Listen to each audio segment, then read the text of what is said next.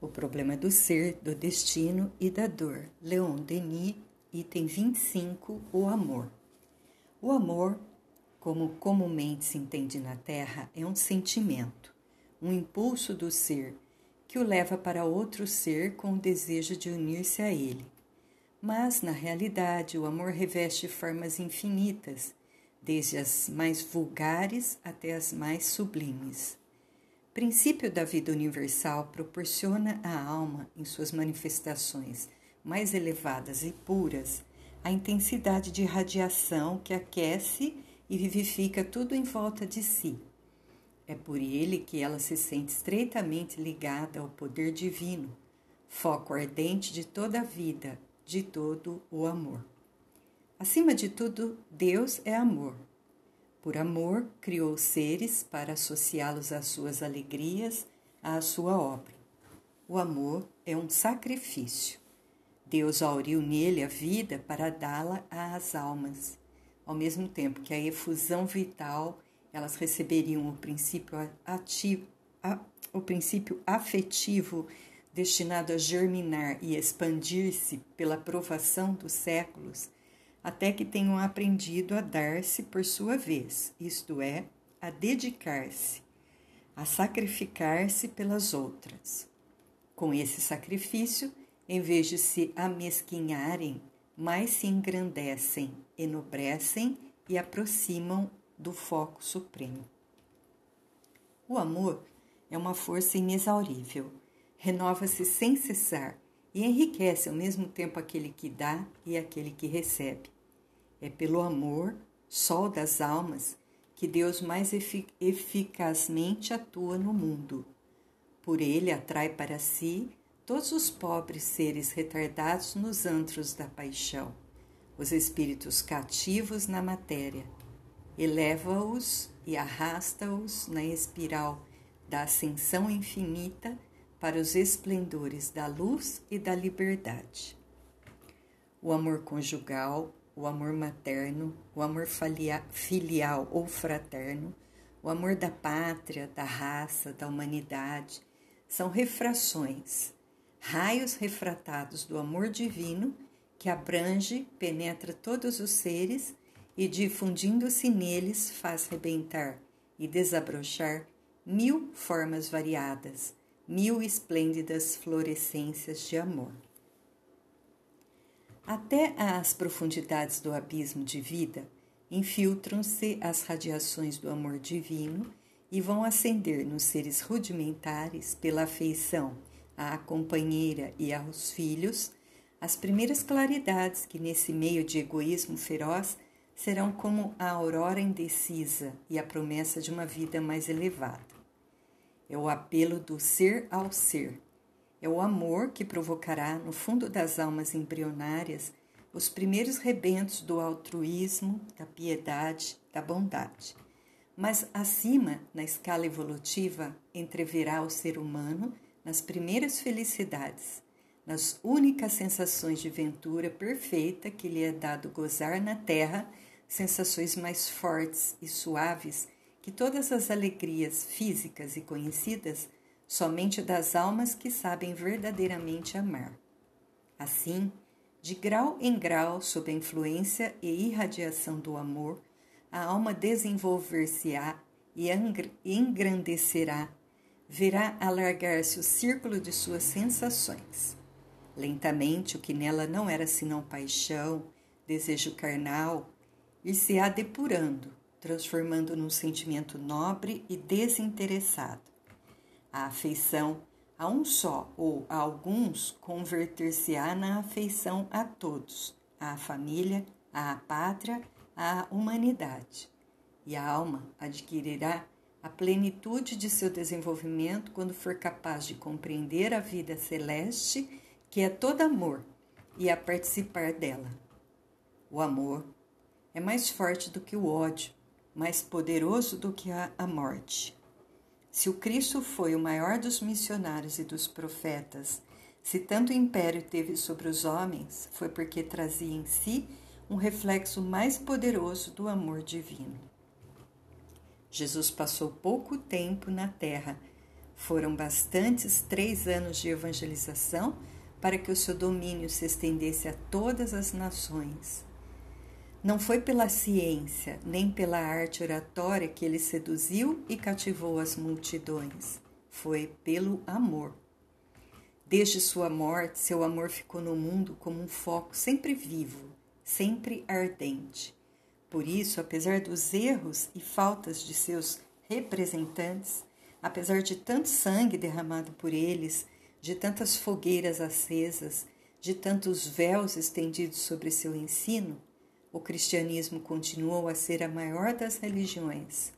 Disciplinou, moldou a alma humana, amansou a índole feroz dos bárbaros, arrancou raças inteiras à sensualidade ou à bestialidade. O Cristo não é o único exemplo a apresentar. Pode-se, de um modo geral, verificar que das almas eminentes se desprendem radiações, eflúvios regeneradores que constituem uma como atmosfera de paz, uma espécie de proteção, de providência particular. Todos aqueles que vivem sob essa benéfica influência moral sentem uma calma, um sossego de espírito, uma espécie de serenidade que dá um antegozo das quietações celestes. Essa sensação é mais pronunciada ainda nas sessões espíritas dirigidas e inspiradas por almas superiores. Nós mesmos o experimentamos muitas vezes em presença das entidades que presidem aos trabalhos do nosso grupo de tours. Essas impressões vão se encontrando cada vez mais vivas à medida que se afastam dos planos inferiores, onde reinam as impulsões egoístas e fatais e se sobem os degraus da gloriosa hierarquia espiritual para aproximar-se do foco divino. Pode-se assim verificar, por uma experiência que vem completar as nossas intuições, que cada alma é um sistema de força e um gerador de amor, cujo poder de ação aumenta com a elevação. Por isso também se explicam e se afirmam a solidariedade e fraternidade universais. Um dia, quando a verdadeira noção do ser se desembaraçar das dúvidas e incertezas que obsidiam o pensamento humano, compreender-se-á a grande fraternidade que liga as almas. Sentir-se-á que são todas envolvidas pelo magnetismo divino, pelo grande sopro de amor que enche os espaços. À parte esse poderoso laço, as almas constituem também agrupamentos separados, famílias que se foram pouco a pouco formando através dos séculos pela comunidade das alegrias e das dores.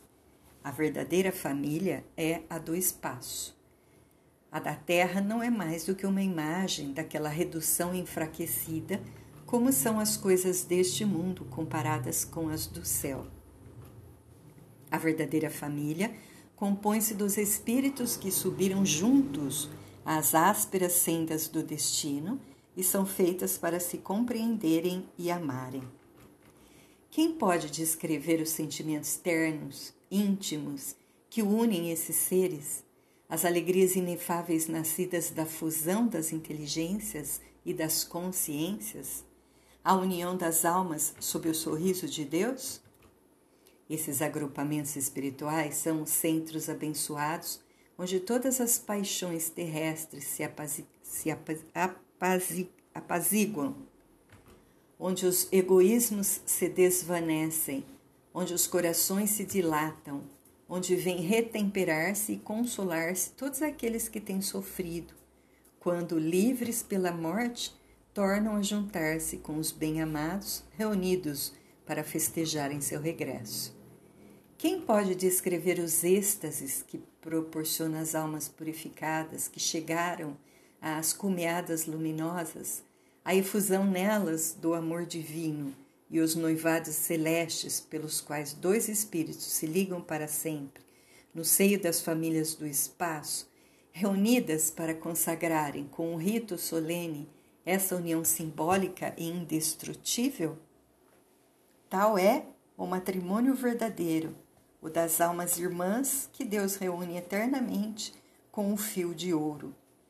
Com essas festas do amor, Os espíritos que aprenderam a tornar-se livres e a usar de sua liberdade fundem-se no mesmo fluido à vista comovida de seus irmãos.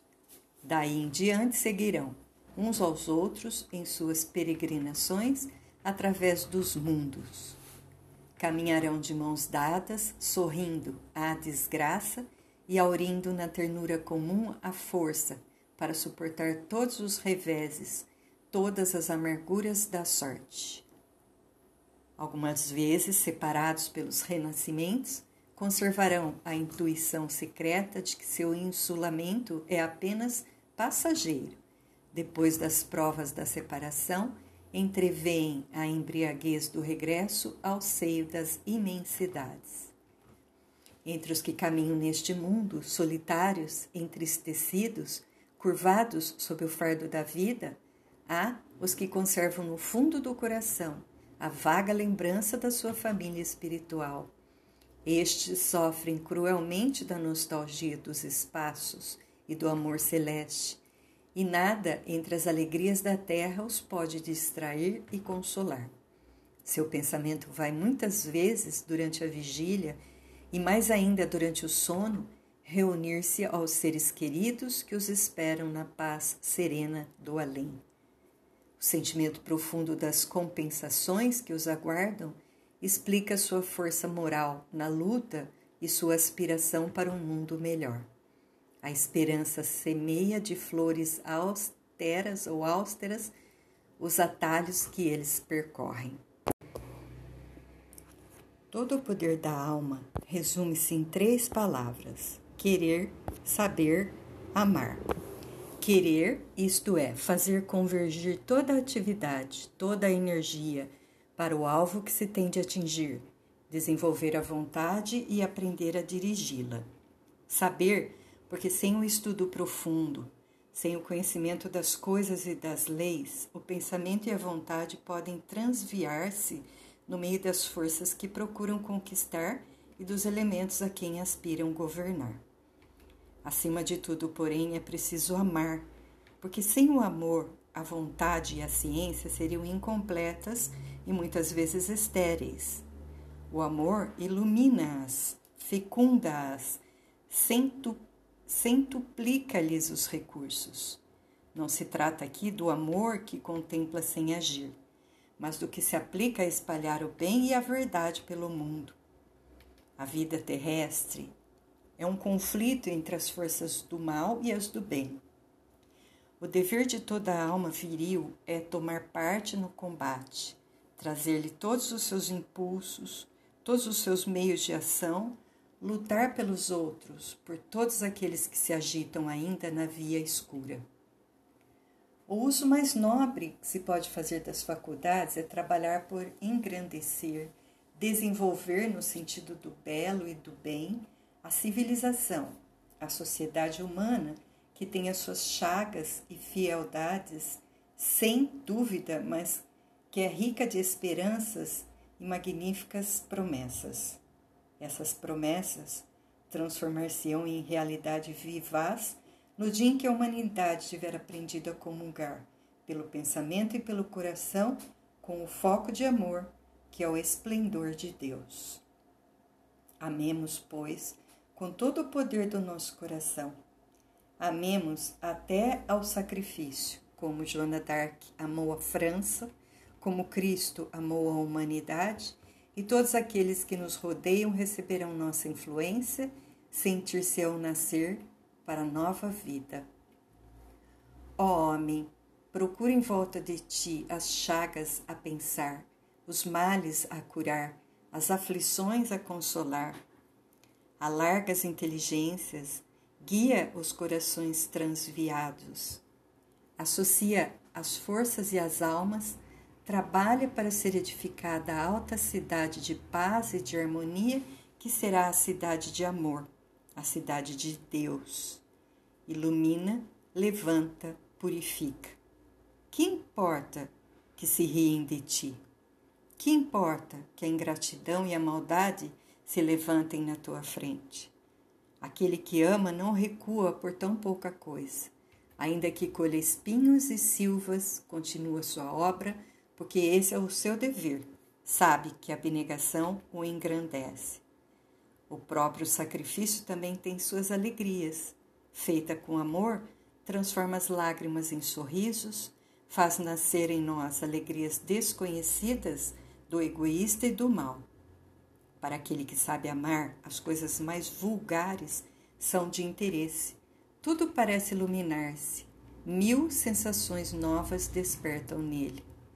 São necessários a sabedoria e a ciência, longos esforços, lenta e penosa ascensão para conduzir-nos às altas regiões do pensamento. O amor e o sacrifício lá chegam de um só pulo, com um único bater de asas. Na sua impulsão, conquistam a paciência, a coragem, a benevolência, todas as virtudes fortes e suaves. O amor depura a inteligência, engrandece o coração e é pela soma de amor acumulada em nós que podemos avaliar o caminho que temos percorrido até Deus. A todas as interrogações do homem, as suas hesitações, a seus temores, as suas blasfêmias, uma voz grande, poderosa e misteriosa responde: aprende a amar. O amor é o resumo de tudo, o fim de tudo. Dessa maneira, estende-se e desdobra-se sem cessar sobre o universo a imensa rede de amor tecida de luz e ouro. Amar é o segredo da felicidade. Com uma só palavra, o amor resolve todos os problemas, dissipa todas as obscuridades. O amor salvará o mundo. Seu calor fará derreter os gelos da dúvida, do egoísmo, do ódio. Enternecerá os corações mais duros, mais refratários. Mesmo em seus magníficos derivados, o amor é sempre um esforço para a beleza. Nem sequer o amor sexual, o do homem e da mulher, deixa, por mais material que pareça, de poder aureolar-se de ideal e poesia, de perder todo o caráter vulgar se de mistura com ele houver um sentimento de estética e um pensamento superior. Isso depende principalmente da mulher, aquela que ama, sente e vê coisas que o homem não pode conhecer, possui em seu coração inexauríveis reservas de amor, uma espécie de intuição que pode dar ideia do amor eterno. A mulher é sempre, de qualquer modo, irmã do mistério e a parte de seu ser que toca o infinito parece ter mais extensão do que no homem. Quando este responde como a mulher aos apelos do invisível, quando seu amor é isento de todo desejo brutal, se convertem-se em um só pelo espírito e pelo corpo. Então, no abraço desses dois seres que se penetram, se completam para transmitir a vida, passará como um relâmpago, como uma chama, o reflexo de mais altas felicidades entrevistas. São, todavia, passageiras e misturadas de amarguras as alegrias do amor terrestre. Não andam desacompanhadas de decepções, retrocessos e quedas. Somente Deus é o amor na sua plenitude. É o braseiro ardente e ao mesmo tempo o abismo de pensamento e luz, donde dimanam e para quem ascendem eternamente os ardentes eflúvios de todos os astros, as ternuras apaixonadas de todos os corações de mulheres, de mães, de esposas, de afeições viris de todos os corações de homens. Deus gera e chama o amor porque é a beleza infinita, perfeita, e é propriedade da beleza provocar o amor. Quem, pois, num dia de verão, quando o sol irradia, quando a imensa cúpula azulada se desenrola sobre nossas cabeças e dos prados e bosques, dos montes e do mar sobem a adoração, a prece muda dos seres e das coisas, quem, pois, deixará de sentir as radiações de amor que enchem o infinito?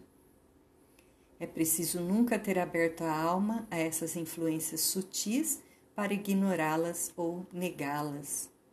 Muitas almas terrestres ficam, é verdade, hermeticamente fechadas para as coisas divinas, ou então Quando sentem suas harmonias e belezas, escondem cuidadosamente o segredo de si mesmas.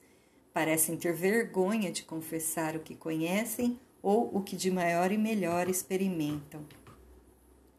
Tentai a experiência. Abri o vosso ser interno. Abri as janelas da prisão da alma aos eflúvios da vida universal, e de súbito essa prisão encher-se-á de claridades, de melodias. Um mundo todo de luz penetrará em vós. Vossa alma, arrebatada, conhecerá êxtases, felicidades que não se podem descrever. Compreenderá que há em seu derredor um oceano de amor, de força e de vida divina, no qual ela está imersa e que lhe basta querer para ser banhada por suas águas regeneradoras. Sentirá no universo um poder soberano e maravilhoso que nos ama, nos envolve, nos sustenta, que vela sobre nós como o avarente sobre a joia preciosa. Invocando-o, dirigindo-lhe um apelo ardente, será logo penetrada de sua presença e de seu amor. Essas coisas se sentem e exprimem dificilmente. Só as podem compreender aqueles que as saborearam. Mas todos podem chegar a conhecê-las, a possuí-las, despertando o que há em si de divino. Não há homem, por mais perverso, por pior que seja, que numa hora de abandono e sofrimento não veja abrir-se uma fresta por onde um pouco da claridade das coisas superiores e um pouco de amor se filtrem até ele. Basta ter experimentado uma vez só essas impressões para não as esquecer mais. E quando chega o declínio da vida com suas desilusões, quando as sombras crepusculares se acumulam sobre nós, então essas poderosas sensações acordam com a memória de todas as alegrias sentidas e a lembrança das horas em que verdadeiramente amamos cai como delicioso orvalho sobre nossas almas dissecadas pelo vento áspero das provações e da dor.